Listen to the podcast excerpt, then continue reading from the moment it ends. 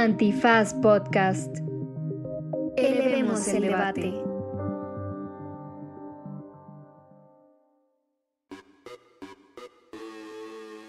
Buenos días, buenas tardes, buenas noches, bonita madrugada o cualquiera que sea la circunstancia de filtración de terabytes, gigabytes o lo que sea de bytes que estén viviendo ustedes en este preciso momento.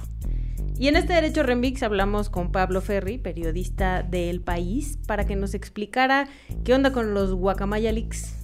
Y también qué onda con las filtraciones, las redacciones, cómo lidian con esta cantidad de información, qué pasa para México en relación a todo lo que se está revelando del ejército y al final una buena recomendiza. Así que ya saben, quédense en esto que es... Derecho Remix. Divulgación jurídica para quienes saben reír. Con Ixel Cisneros, Miguel Pulido y Andrés Torres Checa. Derecho Remix. Bienvenidas, bienvenidos, bienvenides a una emisión más de Derecho Remix, su podcast de divulgación jurídica favorito. Y en esta ocasión, una vez más, estamos de plácemes, de... ¿Por qué te ríes? Porque siempre dices lo mismo que hay un invitado o invitada. Yo me iba a reír también. Es, es plácemes o manteles largos. Exacto, exacto. Pero eh, lo que seguía era manteles largos. Dice así- primero plácemes y luego manteles largos. estamos festivos de manera celebrativa y holgorio porque nos acompaña en esta ocasión Pablo Ferri. ¡Uh! Ya he recomendado yo mucho aquí sus libros, sus podcasts. Entonces estoy muy Sus contenta. artículos. Ajá, sus artículos. que Sí, la, tienes bajo, bajo comisión, ¿verdad, Pablo? Para que- Que somos, somos vecinos de ahí, por eso quiere que le dé que le dé tips ahí del nuevo barrio. Ah, sí, muy bien. Y bueno, ya escucharon la voz de Ixchel. Cisneros Soltero y de Andrés Alfredo Torres Checa. ¿Qué tal? Que también viene de plácemes porque ayer, No eh, ayer, perdieron, ayer perdieron los Dodgers y eso lo tiene muy contento. No, perdieron antier. Ah, por eso. Bueno, entonces, Que dicho para lo- fines de ustedes escuchen esto va a ser como anti, anti, anti ayer. o quién Ajá. sabe, o ¿no? quién Porque sabe, no hace dos años. Ah, pero después de ese 10 a 2, yo creo que nada te hace triste, ¿no? 11, pero está bien. Ese 11 a 2 no es un resultado de béisbol, es un resultado de las Águilas del América Es correcto. que Contra triunfaron el sobre el Puebla. FC. Qué feo, ¿no? Ir Bueno, al Puebla. hablar. Ok, Sí. con eso cerramos los comentarios. Saludos a, no tiene a Padawan, Pepe Flores, que le va a Puebla. Sí, no tiene oportunidad de participar más eh, en esta transmisión. Ya Andrés lo Alfredo. sacaron de un chat por festejar. En el chat que tenemos aquí. No, en no me Casa sacaron. Criatura. Miguel me sacó. O sea, no, no fue un ente así que me sacó. Fue Miguel. Así- bueno, Ay, pues, estuvo muy divertido. ciertas- Todos los que nos quedamos lo festejamos. ¡Eh! Hayan sacado. Ciertas, ciertas atribuciones que permite... eh, Ser el administrador del chat. administrador, Exacto. Pero bueno, nos acompaña Pablo, ¿no? Para hablar de las... eh, Del América. Podría hacerlo. Sí, podría ser. No, Pablo, si mal no estoy, le vas al Valencia, ¿no? Sí. Sí. No hablemos del tema, ¿no? No, no, no, este, Bueno, por ahora con Gatuso tienen expectativas de regresar a... Hombre, sí, está más interesante. Fíjate, Gat- Gattuso es un fulano que se dedicaba a romper piernas durante su carrera. Ahora resulta que sus equipos juegan bien a fútbol, ¿no? Sí, ¿quién, quién lo iba a pensar? Sí.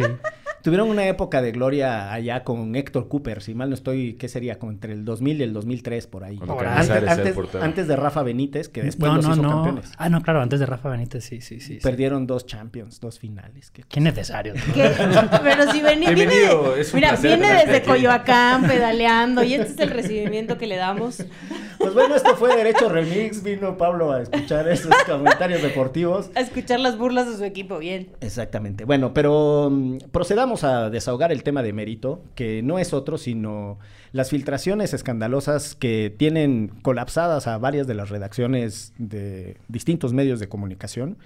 Los Panama Papers. Ah, no.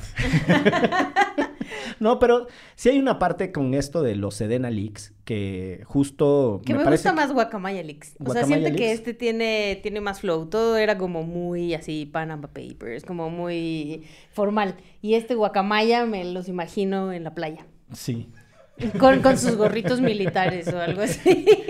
con sus gorritos como el Che Guevara, con una estrellita roja. Las de Enrique Iglesias. Ándale, Ah, ándale. Cada quien sus referencias, ¿no? Ixchel, el Che Guevara y Checa, el Enrique Iglesias. Pero bueno, ánimo, carnal. Eh, no, creo que hay, hay un marco general en un mundo no solo interconectado, sino que además es propenso a la acumulación de mucha información. Puede ser financiera, de seguridad, de incluso de comunicaciones interpersonales, etcétera en donde los repositorios en donde descansa toda esa información están permanentemente sobre ataques y son vulnerables Y nada, de repente podemos ponernos contentos cuando hay una mm, vulneración a un servidor que permite conocer información pública sobre eh, lo que hacen o dejan de hacer los gobiernos pero que también me parece que, que, pone cierta tensión entre cuáles son los límites para conocer cierta información y lo que tendrían o no que hacer los gobiernos inmediatamente después de que son vulnerados cuando pierden información que podría poner en riesgo, por ejemplo, la seguridad nacional o incluso la seguridad de las personas, ¿no? Cuando se revela información sobre los miles de millones de pesos que tienen legítima o ilegítimamente acumuladas personas, pues los pueden poner en una circunstancia de invasión de su privacidad en la que no necesariamente querían estar. Eh, y no digo que sea eh, una cosa, no, es que esté a favor de la secrecía ni que, ni que ahora me pueda poner eh, a favor del, de la confidencialidad extrema de las te cosas. Voy, te voy a acusar con R3D. Yo también siento que la R3D va a estar muy molesto. Pero sí creo, que, sí creo que hay un debate y lo que me gustaría saber, Pablo, es si desde el propio ejercicio periodístico ustedes en algún momento se detienen a pensar en esas tensiones y cuál es la legitimidad de lo publicable y de lo no publicable, particularmente en un caso como el de Guacamaya Leaks, para honrar el, el, mejor nombre elegido por Ixchel que además sí es demasiada información sensible sobre la seguridad de un país y sobre la vida privada incluso de muchas personas, ¿no? Más allá de si son o no servidores públicos. Yo creo que el, debate sobre todo existe a la hora de mm, empezar a abrir archivos y, darnos cuenta de que hay algunos que están encriptados dentro de, dentro de las mismas de los mismos correos, ¿no? A la mayoría son PDFs o, .docs o, o Excels o cosas así entonces nada más picando abre, ¿no? No tiene mayor problema. Luego hay otros que, necesitas una contraseña. Entonces, claro, ¿eso lo podemos hacer nosotros? ¿No podemos hacerlo? Si podemos hacerlo, ¿debemos hacerlo o no? Porque el hecho de que lleve una contraseña en sí implica que hay una información... Eh, Órale, saludos a la canuta. No, es, Roger. Digo, es una especie de forma de decirme que me calle ya.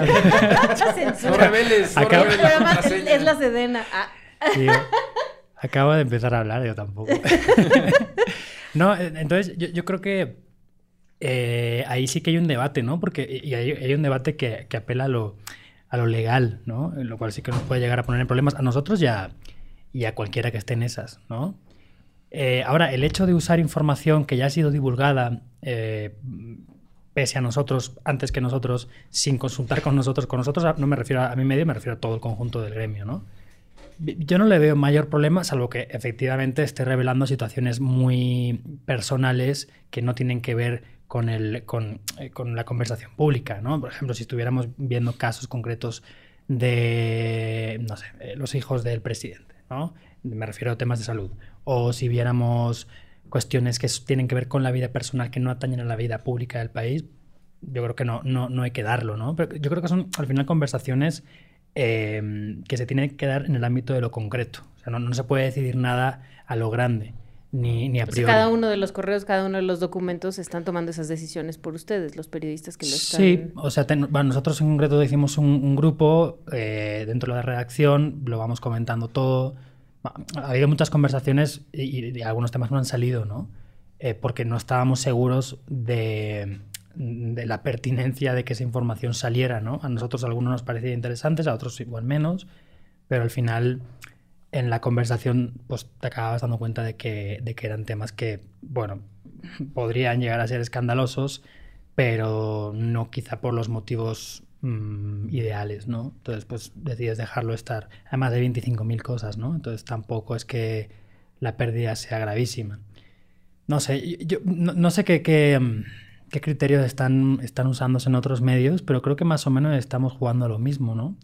Em, a nosotros por lo menos nos ha interesado más en el país mm, plantearnos ideas que trasciendan a lo que diga un correo o una carta, ¿no? Sé que hay muchas notas que han sido importantes porque era una carta del general secretario de la Defensa, el presidente López Obrador, diciendo tal cosa, o algunos PowerPoints que señalaban a un personaje que pudiera tener vínculos con tal grupo criminal y que ya había sido nombrado eh, como integrante de un gabinete estatal o cosas así. Y eso es importante también, pero creo que, no sé, a nosotros nos ha servido más la lectura de medio aliento, por decirlo así, ¿no? Es decir, oye, pues tírate tres o cuatro días por lo menos a ver qué encuentras de este tema, ¿no? Yo, por ejemplo, hice uno hace una semana y media, una cosa así, de los centros regionales de fusión de inteligencia, ¿no? que son estos, estos, eh, estas instalaciones eh, multiagenciales, en el sentido de que participan todas las corporaciones de seguridad, en la que se concentra inteligencia obtenida mediante eh, intercepción de comunicaciones o después de hacer cateos, etcétera, etcétera, etcétera, para generar nuevos operativos y así generar nueva inteligencia, que la verdad es que se sabe muy poco de eso, ¿no? Mm. Em, y a- me- me- si encontrabas un montón de correos y en muchas notas se aparecía reflejada, pues, ah, según dijo el CERFI en noro- noroccidente o occidente, no sé qué, tal cosa. Y bueno, porque son los El- CERFIs, ¿no? Exacto. Serfi suena así como a un personaje de Game of Thrones. Sí, de Game of Thrones. Sí. ¿Y sí. qué dijo? Es como Cersei, claro, ¿verdad? Pues, no le queda mal la metáfora, ¿eh? Porque como centro de control de inteligencia dentro del Juego de Tronos sí está buena. Pero, pero no, un poco más sofisticado. Oye, los y- Cersis. ¿Cómo es que llegan? O sea, quizás estaría interesante saber a todas estas redacciones cómo llegó toda esta información. Porque en principio eso, ¿no? Una, o sea, al, al- al principio lo saca la, la el- bueno, Loret y su equipo. Y mucha gente así como, ah, se lo filtraron directamente a Loret porque quieren golpear al presidente. Y fue así como, pues ellos lo pidieron, ¿no? Como lo pidieron todos ustedes también después. Pero ¿a quién se lo pidieron? ¿Quién es la guacamaya? A ver, este... La guacamaya mayor. Yo la verdad es que no sé, no, no estuve o no fue parte del proceso de toma de, de contacto con ellos. Un compañero de la redacción fue. sé que no fue demasiado complicado, que nos tenían que dar una serie de claves y nos las dieron y a partir de ahí podías entrar. Em, más allá de eso, la verdad es que no, no sé mucho. Quiero decir, entiendo que a los que a los que más les interesaba que cuanto más medios mejor, medios en los que pudieran confiar por los motivos que ellos decidieran, pues oye, mejor para ellos, pero no sé exactamente cuál fue el criterio de ellos. Yo creo que no tienen un criterio muy definido, simplemente si se fiaban de, de quien les pedía, pues se lo daban y si no, pues no. Eh, sigo viendo que compañeros, sobre todo en los estados, y eso me, me llama la atención y me molesta un poco, que te siguen pidiendo cosas. Oye, ¿has visto algo de tal? ¿Has visto algo de tal sitio? ¿Algo, algo del otro? Pues digo, pues mira, sí, si encuentro algo, te lo paso, ¿no? O, o te Porque lo- ellos no han tenido acceso. pues yo supongo que algunos sí, pero me, me extraña. que Ayer, este fin de semana mismo, me escribió un compañero de un estado del norte y me decía, oye, mm, vi que le escribiste el otro día sobre tal cosa y que mencionabas mi ciudad, ¿me puedes pasar el documento? De, pues sí, toma, te lo paso. Ya, no lo iba a usar además, pero me parecía injusto. Digo, oye, pues es una, esta, esta persona en concreto, una, con una gran trayectoria en el periodismo en el Estado, no sé por qué no puede tener acceso, ¿no? Pero bueno, no sé, no sé qué criterios han utilizado. Eh, desde luego yo creo que sí. O sea, el- la, la forma de irrumpir en el panorama mediático mexicano a través de un medio de comunicación eh, eh, enfrentado con el gobierno, pues quizá no fue la mejor decisión. Pero bueno, igual ellos tampoco tenían la idea, o sea, tenían Tanta idea exactamente de quiénes eran. claro el panorama completo, ¿no? Entonces, ¿Y, y bueno. cuánta información es? O sea, Son decenas de miles de correos. Decenas de miles de correos. eh, hay algunos que tienen adjuntos, otros no tienen. Pero son, son creo que son 6 terabytes de, de- de información. Pero además, según entiendo, ¿cuánto es eso en...? En películas. Películas. de anime. Eh, en versiones extendidas me de dejas un de papel Anillos. para hacer la divi- no, no sé, no sé, no sé, no, no sé. Un, un tera son mil gigas, si no me equivoco, ¿no? Ujú. Pues son 6000 gigas. ¿No? En un giga, ¿cuántas películas te caben hoy en día? Una. No sé. Son, una. en ¿no? floppies, ¿cuántos floppies son? No sé. Pero además, según entiendo, hay un buscador que ellos generaron con cierta información de los correos, pero hay otra información que no está dentro de esos buscadores. Ah, no, de eso te das cuenta enseguida, porque hay, por ejemplo, respuestas a correos donde los originales no, no están, ¿no? Ujú. O sea, no me acuerdo cuál era una cosa que encontré el otro día que decía, bueno, ¿y qué dirá, qué dirá la... O sea, pues, ¿cuál era la pregunta, no? La por la respuesta me la puedo imaginar, pero ¿por qué no está la pregunta? Y no es que me parezca eh, problemático en ese caso concreto, pero sí en general para lo que pueda significar para el global de todos los correos, ¿no? ¿Qué está faltando? ¿Y por qué está faltando? ¿no? Sí. Pero sí hay gente que está tratando de buscar esa otra información, ¿no? Según entiendo. Ahí sí no lo sé. Según yo, sí hay ahí. Ya sabes más que yo. Me apego a la quinta enmienda. Y se voltea a ver así como Ajá, hacia atrás de ella si y alguien y alguien baja la voz. Según yo sí. Oye, pero hay, hay una cosa súper interesante de este primer planteamiento de quién sí y quién no puede acceder a la información hackeada, porque eh, el principio de que es información pública y que hay una razón de interés público, sobre todo del periodismo moderno, como lo entendemos, que ya no es solo el periodismo eh, de opinión ni el periodismo didáctico sobre asuntos públicos, sino el periodismo que precisamente va a ver los puntos más oscuros o escondidos de los asuntos públicos, los que suelen ser negados o los que suelen estar engavetados o bajo llave. Entonces, desde esa lógica es fácil entender que hay razones de interés público para, para poder acceder a esto, pero luego justo me llama la atención cuando dices, pues no hay criterios muy definidos y sobre qué base le vamos a reclamar a un actor tan atípico como un grupo de hackers como Guacamaya que no distribuyan democráticamente el acceso a esa información que es de interés público. O sea, lo que quiero decir es, hay un momento en donde eh, sí estamos a merced de los, no a merced porque suena, suena mal, pero sí dependemos de los primeros periodistas que puedan tener acceso a esto y de otra forma de entender el periodismo incluso de manera colaborativa, ¿no? O sea, cuando tú dices, yo ya tenía un documento, se lo puedo pasar a otro colega, pues eso me parece súper interesante, pero en esta lógica de que la primicia por una parte y después, la, y después la exclusividad por otra, eh, terminan revirtiendo el asunto de interés público. Entonces vas, podríamos estar en el caso de un periodista que está sentado sobre la información sin darle acceso a nadie más, él sin capacidad de análisis, y entonces la lógica de interés público, entre comillas, para quienes están escuchando esto, se pierde. Se, pierde, ¿no? Se diluye. Cuando fue, pero cuando fue Wikileaks y cuando fue Snowden y demás, eran públicas, ¿no? O sea, esa desclasificación fue... No lo sé, pero normalmente en filtraciones de datos tan masivas como esta se suele eh, generar un modelo de divulgación de la información, por lo menos al principio, que implica, bueno, una mínima cerrazón. ¿Es positivo o negativo? No lo sé. Eh, en, las filtraciones de Paradise Papers, Panama Papers, Pandora Papers, etc., eh, eh, era un, consorcio de, organizaciones periodísticas, el ICIA, que se encargaba un poco de, distribuir el juego. ¿Con qué criterios o con qué lógica? No sé. A veces simplemente porque había buena relación o con un medio. y, y no me pareció que fuera una mala idea.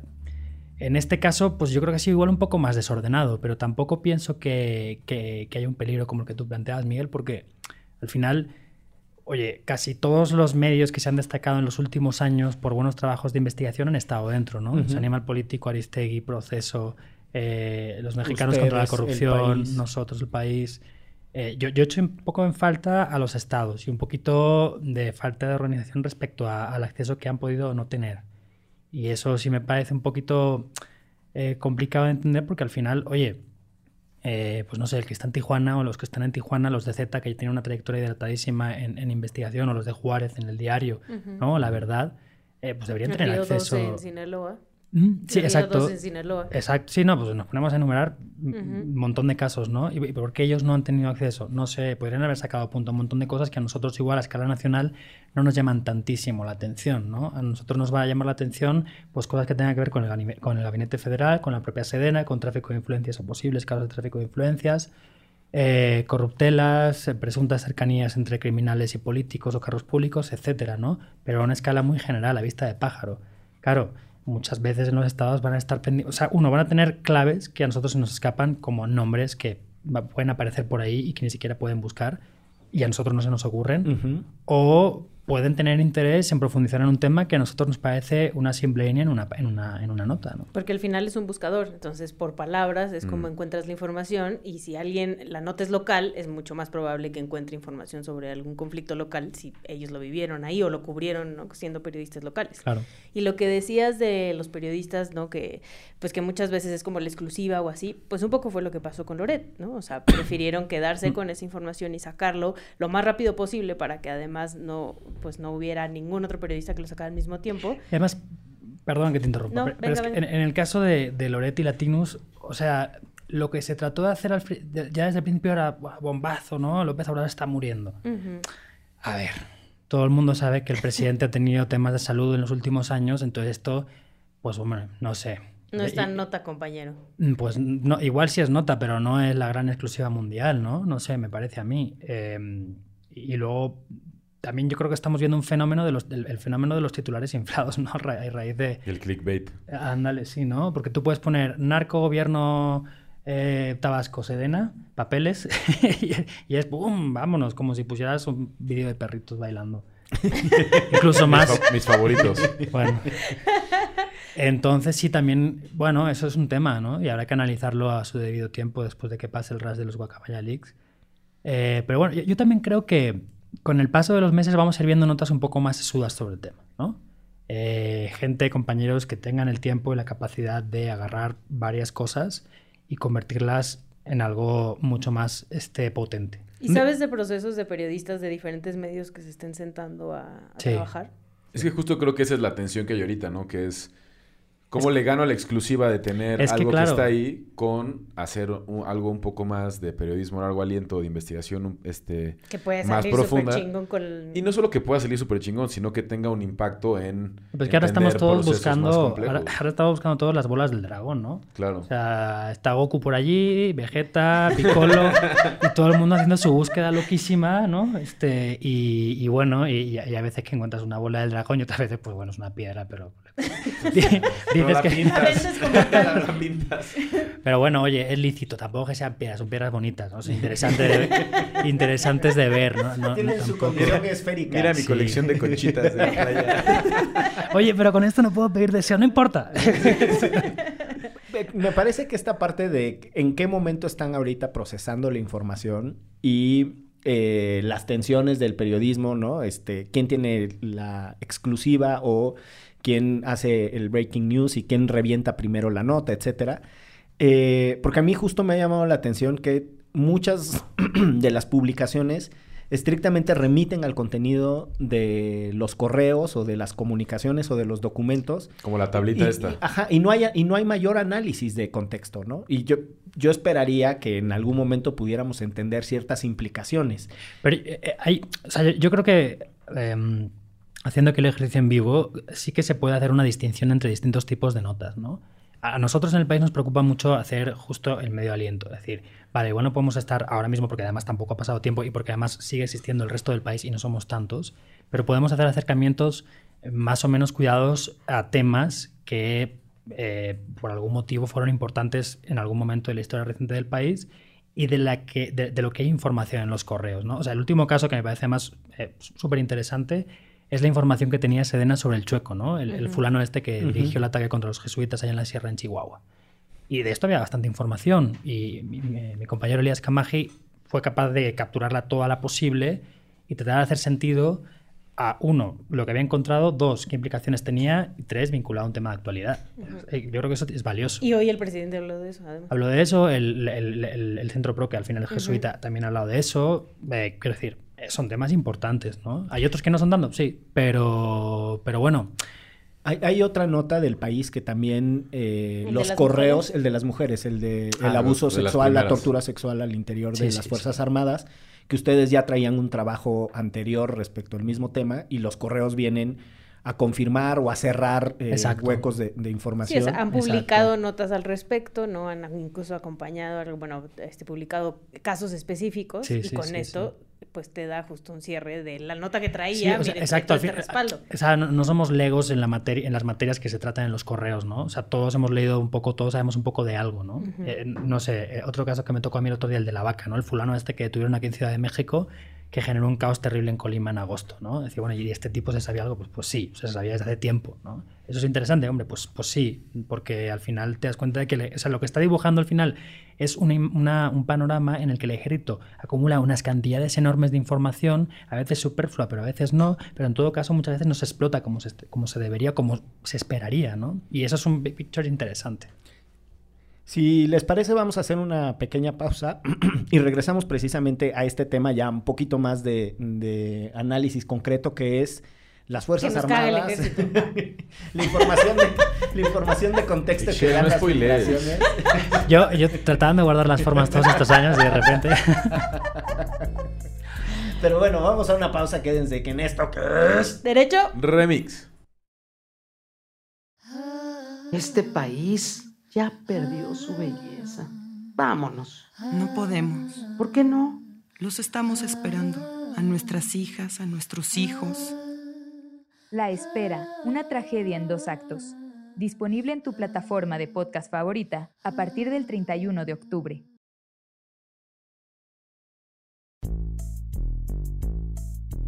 Pues regresamos a este episodio 200. de Remix. Ah, ciertamente. Ah, estamos con Pablo Ferri hablando de Guacamaya Leaks, filtraciones, ejército.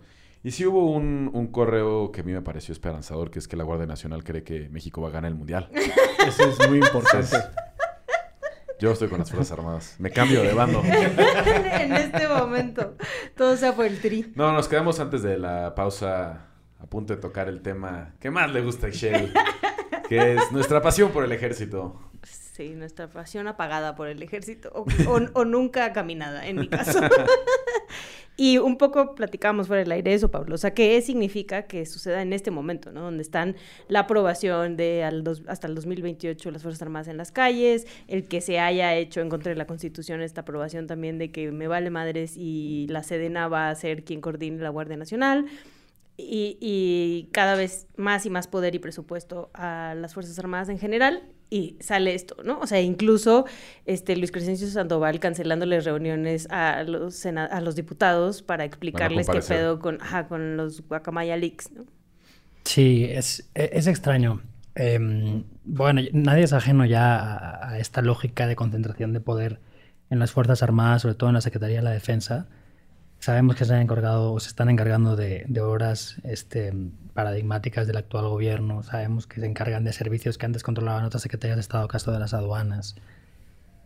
Sabemos que se van a seguir encargando la seguridad, más allá de que el ejército permanezca en las calles hasta 2028 a través de la Guardia Nacional, este, a partir de la transferencia orgánica de la Secretaría de Seguridad Ciudadana a la Secretaría de la Defensa.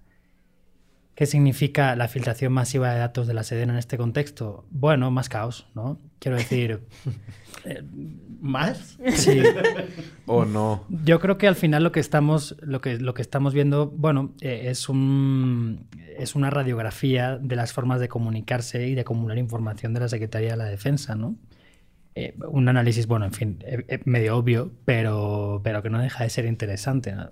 Hay muchas cosas eh, que no sabíamos, ¿no? Yo, por ejemplo, desconocía que, que Cienfuegos se seguía reuniendo con el secretario de la Defensa, ¿no? Una persona que ha sido acusada en Estados Unidos de narcotráfico. Bueno, después de haber sido acusada por Estados Unidos de narcotráfico. O, o- o tampoco sabía la cantidad, o sea, el, el nivel exhaustivo de, de- de seguimiento de todo que se hace, ¿no? O sea, Sedena tiene contratos con empresas para que les digan cuántas veces eh, se ha hablado... Pablo Ferri Mm, habla de la Sedena. Yo no tanto, pero había un documento muy... El ITAM tiene el mismo software. Había, hay un documento muy interesante que hablaba de las menciones negativas y positivas, no, las negativas eh, sobre el ejército a, a partir del caso de Otsinapa y, y hacía un recorrido de los últimos, de los primeros, no, ¿de cuáles años? De 2018-2019, ¿no? Entonces era muy gracioso porque el- la persona que más aparecía, bueno, muy gracioso entre comillas, la persona que más aparecía como, como con impactos negativos, como le llamaba la empresa esta, era Alejandro Encinas, ¿no? Que es el encargado de la Ok. COBAG. Y, y John Ackerman estaba también en esa categoría de... Bueno, pero eh, eh, eso habla al final de, de- de un rasgo del actual gobierno que poco a poco se va perdiendo, pero que, que nació con fuerza y era pues la, la, la, la, la diferente, can- o sea, la cantidad de sensibilidades eh, distintas al interior del gabinete, ¿no? Es decir, eh, Encinas ha sido una persona que ah, siempre, incluso en el contexto de la discusión de la transferencia de la Guardia Nacional a la Sedena, que siempre ha dicho, a mí no me parece una buena idea, ¿no? Que, que, que la, que militares o fuerzas eh, policiales militarizadas estén controlando la seguridad del país y lo vayan a hacer a largo plazo. Joder, eso habla bien del gobierno en realidad. Claro, lo que pasa es que cada vez son menos voces eh, librepensantes ahí dentro, ¿no? Sí, la- Y que les pluralidad. pueden, les pueden, este, pues sí, causar su chamba, ¿no? También. A ver, era bestia, era 525 impactos negativos y el segundo era Santiago Aguirre del Centro Pro 35-36, ¿no? Era como, como, wow, este, sí está bueno. Y, y- y- pe- pero bueno, no sé, o sea, es que al final, claro, no, no encuentras correos, o no hemos encontrado correos eh, en el que se den opiniones políticas, eh, digamos, en cierto sentido constantemente, ¿no? O sea, hay, estos documentos, los campos de poder, donde se dan como. Son, una especie de manuales de, de- de- la vida pública para uso militar para dummies. ¿no? Decir, como bueno, la Ciudad de México tiene 25 cerros y el más alto es Cerro de la Cruz del Marqués y tal. Y entonces te está hablando de eso y al cabo del rato te habla de los políticos y de repente te mete una línea de análisis, ¿no? Como decir, bueno, por cierto, eh, hay un conflicto entre la jefa de gobierno de Ciudad de México y algunos de las alcaldesas.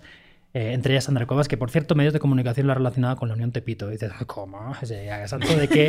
No, Estábamos hablando de los cerros. Piensa que estás. No, un- agárrate como un, un, un- un folleto turístico de Acapulco y te está contando las bondades de las bahías de Acapulco y no sé qué. Y de repente te dice, ah, por cierto, dicen que el alcalde tiene nexos con eh, los Guerreros Unidos. Pero usted sigue disfrutando de la quebrada, ¿no? Y- O sea, no, no- tiene. como que, como que de repente son, son, medio, son medio esquizofrénicos los, o sea, la lógica con la que se escriben estos, estos documentos. Eh, pero aún así no hay, o, yo creo que todavía no hemos sabido sacar, porque quizás haya información y, no, no, hemos llegado todavía a, a, conclusiones así macros, pero por lo menos de momento no parece que hayan eh, inclinaciones concretas hacia ciertos postulados políticos o hacia ciertas personalidades políticas, más allá de lo institucional, ¿no? Porque sería absurdo encontrarnos cosas contra el presidente o contra Sheinbaum o contra el canciller o contra personajes así relevantes. Si hay luego menciones de funcionarios de medio alto nivel de los estados sobre su cercanía a presuntos grupos. Eso sí, está lleno. O son las notas diarias, todo el rato hay de eso.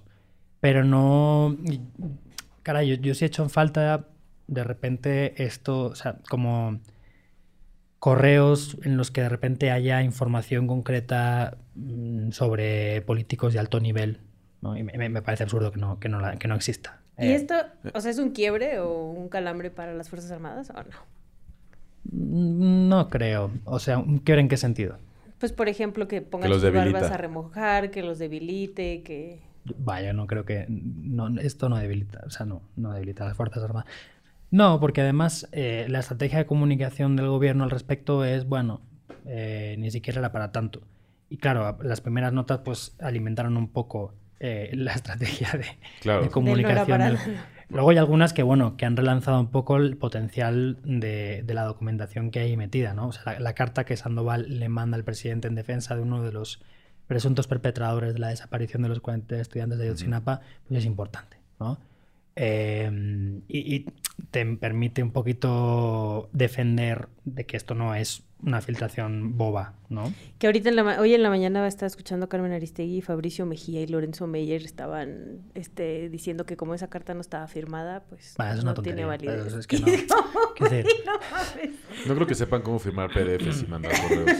No, o sea, la o sea, verdad, pero es que en términos de capacidades instaladas, este... No, pero además, ¿en qué. ¿en qué momento ese tipo de personajes defendiendo a la Sedena en estos? Ah, no, el momento ya se tiene tiempo. Pues sí, un par de añitos desde que mí- está el presidente ahí, pero pues está cabrón, ¿no? O sea, no está chido. A mí algo como del quiebro, no el quiebro, lo que podemos aprender sobre cómo funciona el ejército, lo que me hace pensar es qué hace el- la Sedena con toda esta información, o sea, qué hace la Sedena con todos es que estos eso, análisis. ese, es la- ese es el tema, Andrés. Yo creo que, o sea, justamente eh, esa es una de, las, una de las lecturas que podríamos dar a medio y largo plazo. Claro. Porque, claro, hacer el seguimiento de qué ocurrió con cierto tal informe eh, o panorama delictivo o lo que sea, eh, puede llevarnos a una respuesta. Y a- mi, mi temor eh, es que la respuesta sea nada. Claro.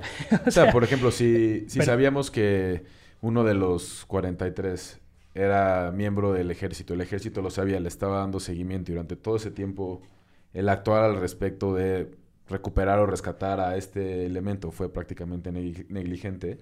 ¿Qué otras cosas habrá en sus análisis de contexto en relación a Guerreros Unidos y alcaldes y gobernadores y la Unión Tepito y demás? Y decir, bueno, pues así es México. Bueno, pero déjate, o sea, el, el caso, esto no, no son documentos que salieron en Guacamaya, pero el caso de- del seguimiento a, a personajes de la red criminal de Iguala en el momento del ataque contra los 43 en septiembre, octubre de 2014, y, o sea, y después del ataque, ¿no? Es decir, está comprobado, lo ha hecho el GIEI, lo ha hecho la Comisión Presidencial del caso, que, y esto lo digo como contexto para lo que tú decías, Andrés, o sea, que pese a que ellos estaban o sabían, estaban siguiendo a, a una cantidad de personas que tenían que ver o podrían tener que ver con la desaparición a partir de las conversaciones que estaban teniendo, y nunca, nunca aportaron esa información a la, a la- a la- averiguación previa que entonces tenía la. PGR, ¿no? Es decir, no, pero ¿por qué? Es una cuestión de, de dolo en el sentido de, eh, no, no queremos porque estamos metidos en todo y no, no sé, no creo. O sea, O sea, de colusión, dices. Claro, decir, bueno, no, no damos la información porque como hay militares metidos en lo que pasó y en el tráfico de drogas en esa zona y tal, pues mejor nos callamos, ¿no? Podría ser eso. Otra posibilidad podría ser, eh, o sea, perdón por la expresión, por pendejos. Es decir, no, pues porque, bueno, porque no, no, no forma... cosas que hacer. Sí, o, o- o no forma parte de los, de los protocolos por el motivo que sea, pues entonces no lo hacemos. Pero es que O, o son cosas que no nos preguntaron, entonces no se las vamos a dar y ya. O puede ser una mezcla de todo también. Sí. Es que, o sea, a ver, entendamos que el ejército tiene por lo menos 25 años encabezando la estrategia dura de confrontación a la delincuencia organizada. Por lo menos 25 años. Y quizá en los últimos 10 o 12 ha sido el actor principal y ni se diga en los últimos 3, 4 años, ¿no? En los últimos 3, 4 años, a calzón quitado, ha sido la institución que ha controlado Sí. eh, la estrategia. Pero parte de lo que a mí me preocupa son los niveles de acumulación de información y después lo que aparentemente es inacción, ¿no? O sea, o por lo menos eh, ya empezamos a concluir que de nada ha servido que el ejército acopie tanta información y tenga tales niveles de inteligencia y sepa quién es quién en el narco. Así que el ejército podría ser el jueves en las mañaneras y salir a decir quién es quién en el narco en- porque opera enfrente de ellos en sus narices y no hacen absolutamente nada. Pero la paradoja es que tampoco han construido una alternativa para que la estrategia de confrontación a la delincuencia organizada, si no es por la vía de la cooperación con otras instituciones, tú ponías el ejemplo de por qué no cooperaron con la Fiscalía o entonces con la Procuraduría General de la República. No solo no cooperan, las confrontan. Entonces, ahí deja un hueco, pero la otra parte que me parece que va a, a quedar ahí eh, eh, flotando de lo que ha salido son los propios problemas que el ejército tiene conforme incrementa su rol y su protagonismo en la confrontación a la delincuencia organizada. Porque mucho de lo que ya tenemos, o sea, están las deserciones, ¿no? Que son históricas. Y a dónde pasan los desertores y tal. Y entonces está desde los Zetas, casos muy dramáticos, expilotos de la Fuerza Aérea, etcétera. Hay un montón de eso. Pero adicionalmente están las personas que estando en activo en el ejército han cooperado con la delincuencia organizada. O sea, para pronto en Guerrero está el histórico caso de los generales Acosta Chaparro y Quiroz Hermosillo, ¿no? O sea, digo, pero de esos hay muchísimos. Y esa eh, sobreexposición del ejército al, al crimen organizado, su colusión, pero después el hecho de que ellos solitos sean los que laven los trapos sucios en casa, deja al país además con otro punto ciego que es que no sabemos el punto de debilidad que tienen las Fuerzas Armadas para la que se supone que es la tarea estratégica que le estamos encargando. A mí sí me ponen los pelos de punta. Sí, no, claro, es el gran problema ¿no? de toda esta historia. ¿no? Por un lado, la acumulación de poder por parte del ejército, lo cual le pone una posición eh, de prevalencia respecto a otras dependencias de gobierno o, o- del Estado, eh, caso de la Fiscalía General de la República. Y- y, por tanto, en situaciones en las que la ley ofrece a la Fiscalía posibilidades de investigar al ejército o llamarlos a cuentas por el motivo que sea, esto no, no ocurre o puede que no ocurra, o sea, después de una negociación eh, incluyendo actores que no tendrían nada que ver ahí, ¿no? Quiero decir, eh, es que no, no sé, el caso de Otsinapa es muy paradigmático de todo esto. O sea, el- la, la historia esta de la detención de, de cuatro militares desde, desde hace un año y pico, los últimos tres hace pocas semanas, eh, por presuntas responsabilidades en el marco del caso de Otsinapa después de que la Fiscalía cancelara 16, ve- 16 de las 20 órdenes de detención que había pedido contra militares, se debe a una negociación. ¿Qué tipo de negociación? No lo sabemos, porque no nos han dicho.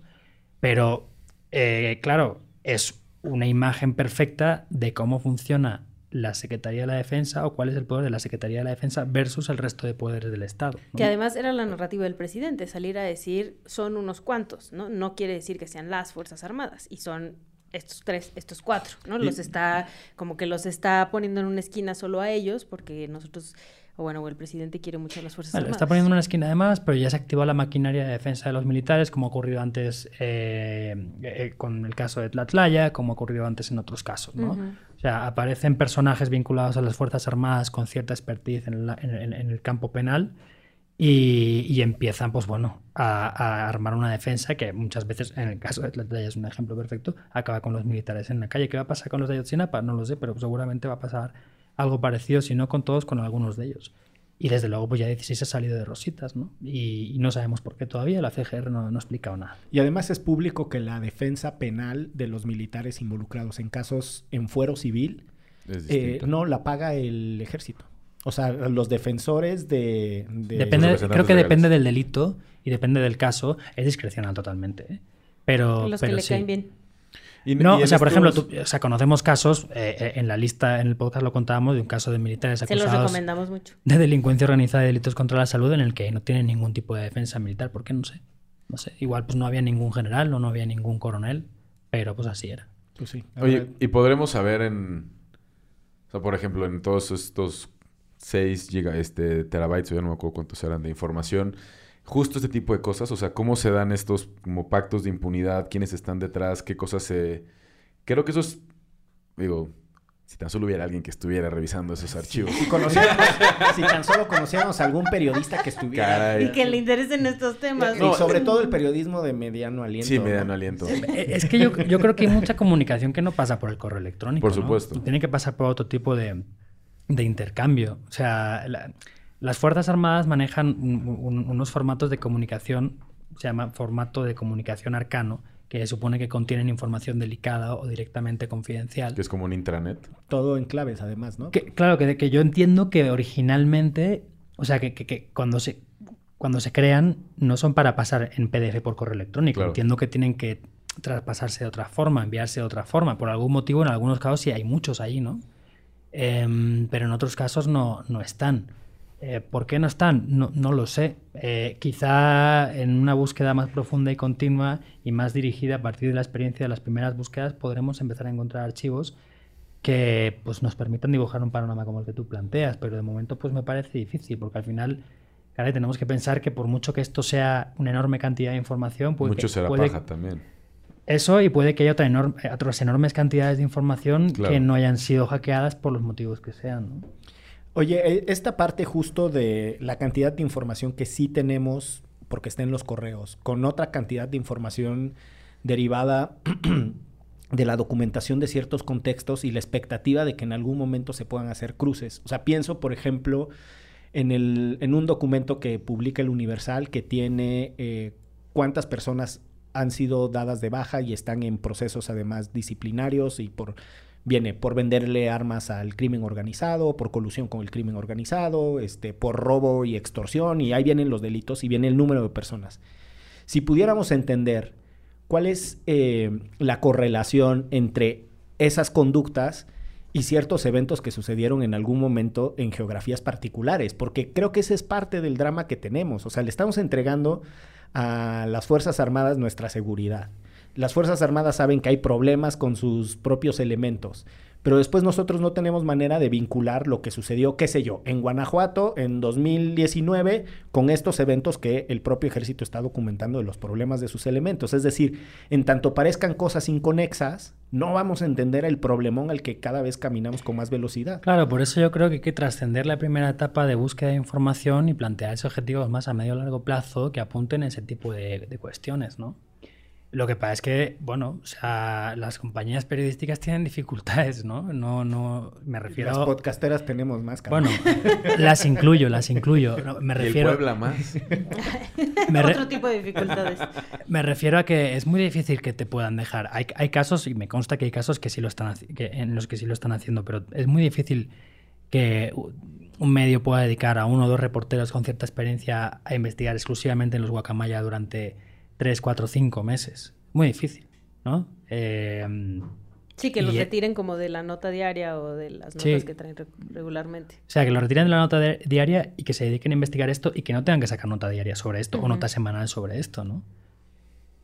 Eh, es difícil. Y, y yo supongo que en algún momento, pues bueno, habrá, no sé, eh, asociaciones civiles que igual tienen mayor capacidad y, y se metan más a esto. Además que bueno, tienen un acercamiento distinto, quizás es más académico, con eh, dinámicas y protocolos de análisis de información y, y organización de información pues, mucho más. O sea, por ejemplo, hay alguien haciendo una base de datos con todas las publicaciones que se han hecho de esto, seguramente el ejército. Pero aparte del ejército, Yo conozco un hilo de Twitter.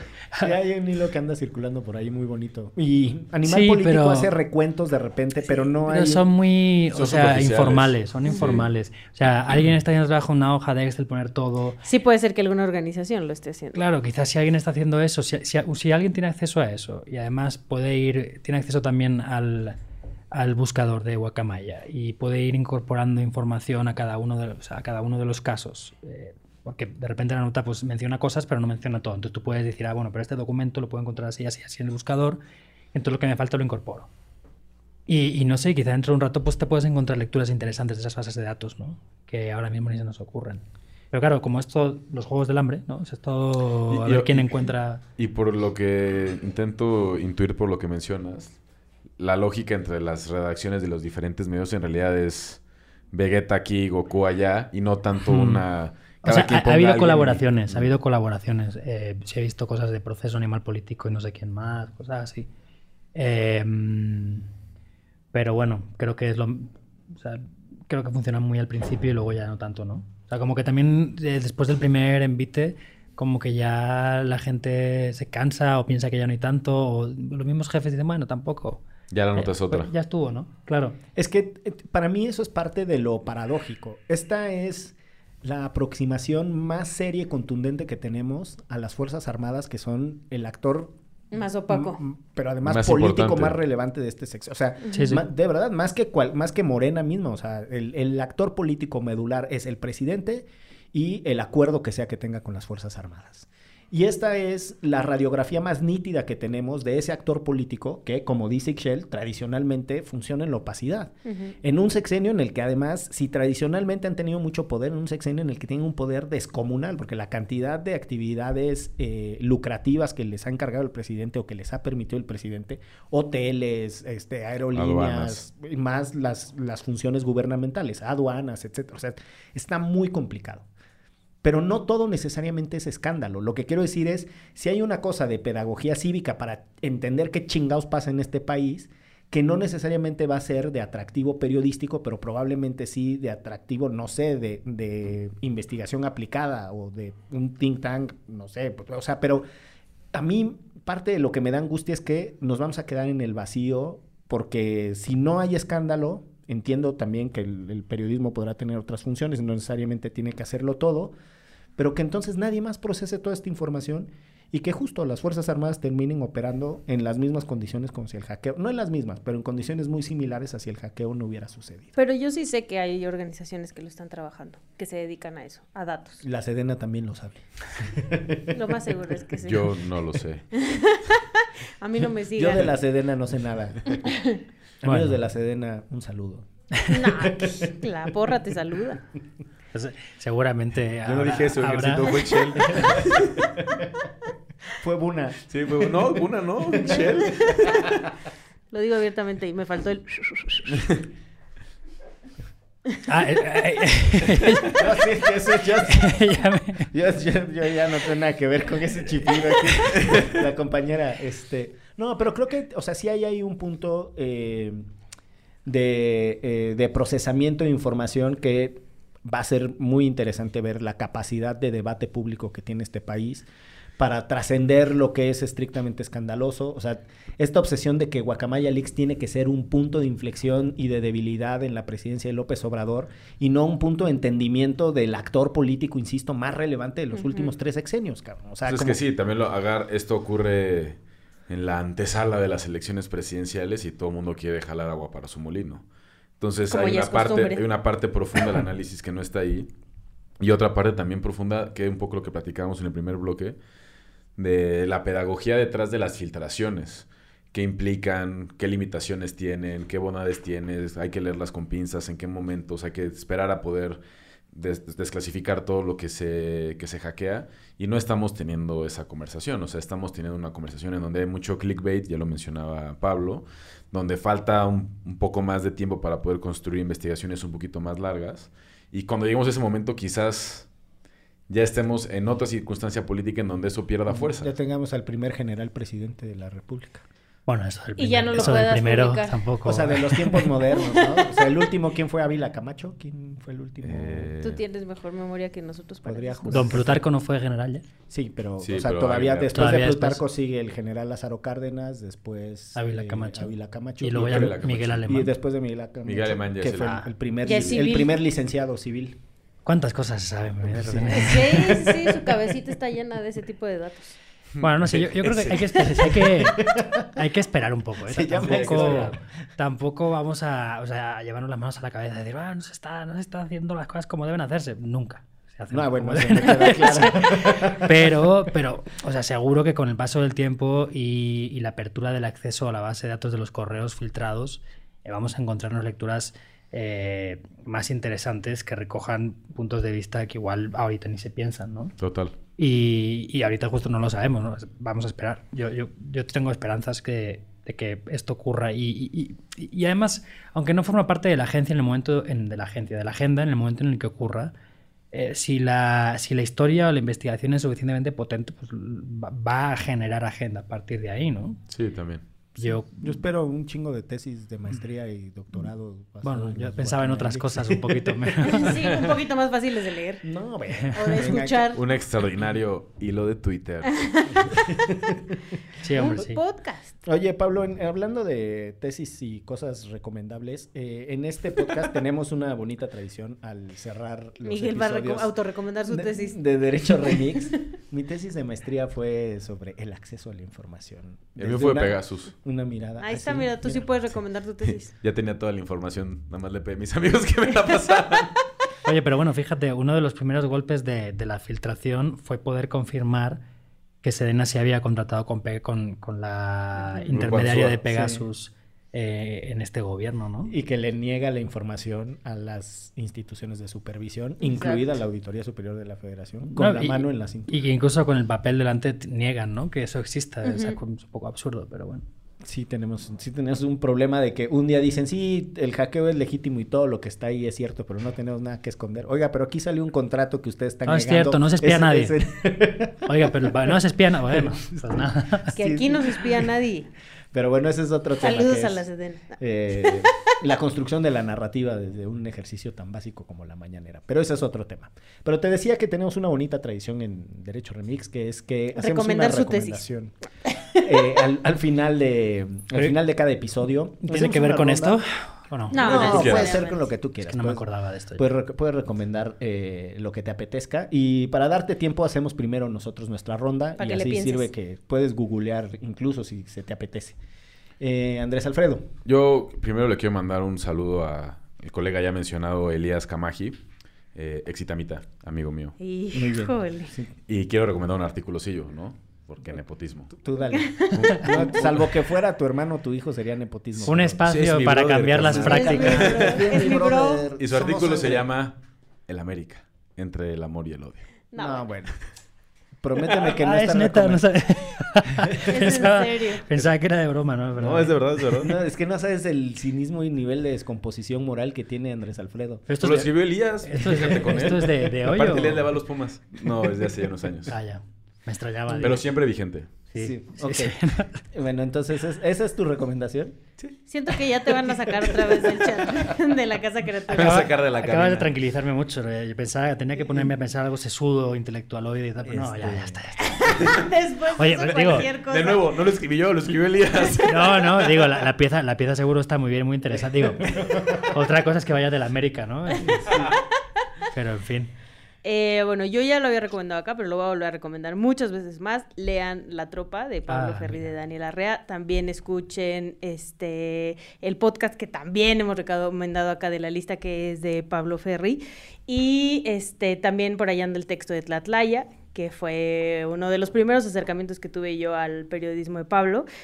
Y ya para bajarle un poco y volver al fútbol, ¿no? Este, les voy a recomendar un podcast que se llama 22 goles, que es sobre las historias de los mundiales contados a través de los goles, ¿no? Y es, son textos de Brian Phillips, un- el escritor de The Ringer, pero acá en México eh, Miguel Solís los está narrando. Y la neta es que están bien chidos. Hablan net- hasta de militares, de todos los, o sea, como de, por medio de cada uno de los goles y como de personajes, habla de la realidad que están en torno a estos futbolistas. Ah, Suena muy bien. Suena, muy suena bueno, suena está muy bueno. Yo les quiero recomendar el bonito libro de Gustavo Duncan que se llama Más que plata o plomo, el poder político del narcotráfico en Colombia y México.